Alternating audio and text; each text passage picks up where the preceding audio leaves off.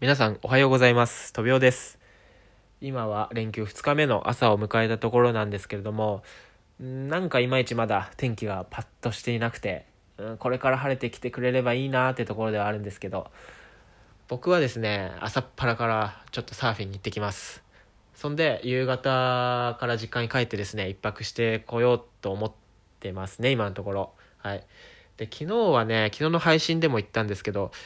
持病の症状が出てしまって、昨日一日寝込んだというか、外に出れなかったんで、今日はね、もう朝からもう、もう爆発しそうなんで、もう今日は発散していきたいと思います。で、今日は何の話かというと、まあコロナ関連のあの自粛について、ちょっと自分の考えとか思ってることを話したいと思います。で、まずね、あの、一サーファー、サーファー一人としての自粛に対する思ってることなんですけど、あの、毎年この時期になると、湘南で海水浴規制っていうのがかかるんですよ。で、その規制っていうのは、あの、こっからここまでの海は、海水浴のお客さん用の海になるんで、サーファーはそれ以外のところでサーフィンしてくださいっていう、そんな規制なんですけど、で、杭とか網が張られて、サーフィ、サーファーはそこでできなくなるわけですね。そうなると、サーファーが一箇所にやっぱり集中してくるわけですよ。そうなるとね、うんもう本当にもうぶつかりたくないですし、まあサーファー、サーフィンって一つの波に一人しか乗れないっていうそんなルールがあるんですけど、もう混んでるとそんなん関係なくなっちゃうんですよね。うん。そんで、やっぱり自由に全然サーフィンできなくなっちゃうし、やっぱりサーフィンってね、波の良し悪しもあるんですけど、人がいないところでやるのが一番ストレスなくていいんですよね。うん、っていう中で、今年は、その規制がかかんないんですよ。っていうのは、もう市の方が、もう海水浴来ないでくださいっていう、そんな要請というか、お達しを出してるわけで、そうなるとやっぱり海水浴に来てるお客さんが今年はいないっていう前提なので、そう、だから海水浴規制も今年はかかってないんですよ。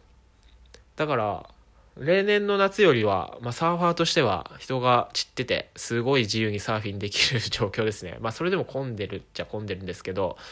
うん、でもその、だからそれを考えると、うん、なんか、自粛いいのかなみたいな。まあ、サーファー的にはなんか思っちゃうんですけどね。うん、ただですよ、もうそのサーファーっていうのを取っ払って、まあ、一個人、一飛び落として、思うのはね、まあ、このコロナに対する自粛の世間の流れとかそういったものに対しては、ちょっとやりすぎなんじゃないかなっていうのが僕の一個人としての意見です。はい。で、昨日もちょっと見たんですけど、感染者数が2万9000人いかないぐらいで、で、重症者数が59人なんですね。だから2万8000分の59。うん。でさらにまあこれからねまあどうなるか分かんないですけど、まあ、インフルエンザ的な扱いになってもう個々で予防してください程度のそんな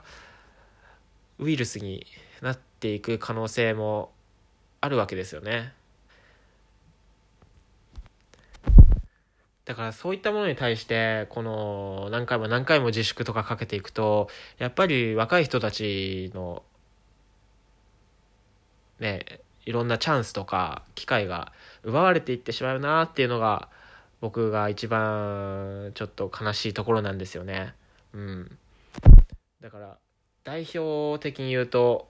若いアスリートですね。アスリート。例えばこの前甲子園が中止になったりとかインターハイ中止になったりとかしましたけど、えー若いアスリートの中にはやっぱり今が一番脂乗ってて一番今調子がいいみたいな人って絶対いると思うんですよ。でそんな中でそのプレーを見せる、まあ、チャンスとか機会とかそういったものがなくなるなくなるっていうのはその人のアスリート人生においてめちゃくちゃねもう大損害なわけですよね。うん、僕も学生時代ずっとスポーツ、まあ、野球をやってきたんですけど、うんまあ、その瞬間すごい調子がいいとかそういった調子がいい中で掴んだものってそれをきっかけにグンってレベルが上がったりするんで、うん、だからそういうアスリートの機会をね、ちょっとね、奪いすぎてるなっていうのはありますね。まあただ、アスリートに限らず、まあ、ありがちな言い方ですけど、やっぱり若い人たちには、その時にしかできないことがたくさんあるんで、やっぱり感染しても重症化しにくい、うん、そんな、まあ若者は、やっぱり重症化しにくいって言われてますけど、うん、だからちょっと、まあ、予防とか、あの、アルコール消毒とか、そういった対策を十分した上で、若者にはもうちょい行動の範囲を広げてもらって、チャンスもたくさんあげられるような、うん、そんな世界に戻してほしいなって僕は個人的には思ってますね。うん、で、対し、それに対して、なんか高齢者の人はやっぱり重症化してしまうリスクっていうのは高いので、うん、ちょっと酷な言い方になりますけど、まあ、高齢者の人に対してなんかまたもうその自粛のルールを作るとかそういったことも必要なのかなって思います思いますねだから若い人とちょっと高齢者の人に対してその自粛のレベルをねちょっと調整できるようなそんな対策の方法を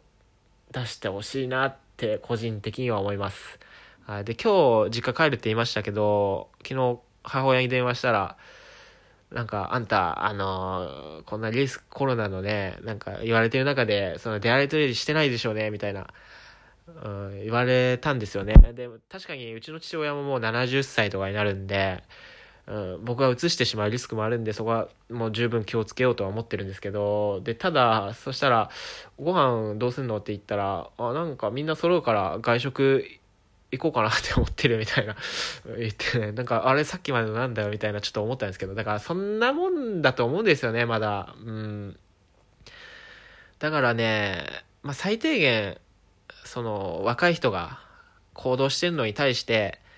うん、あの、叩いたりとか、そういったのはもう最低限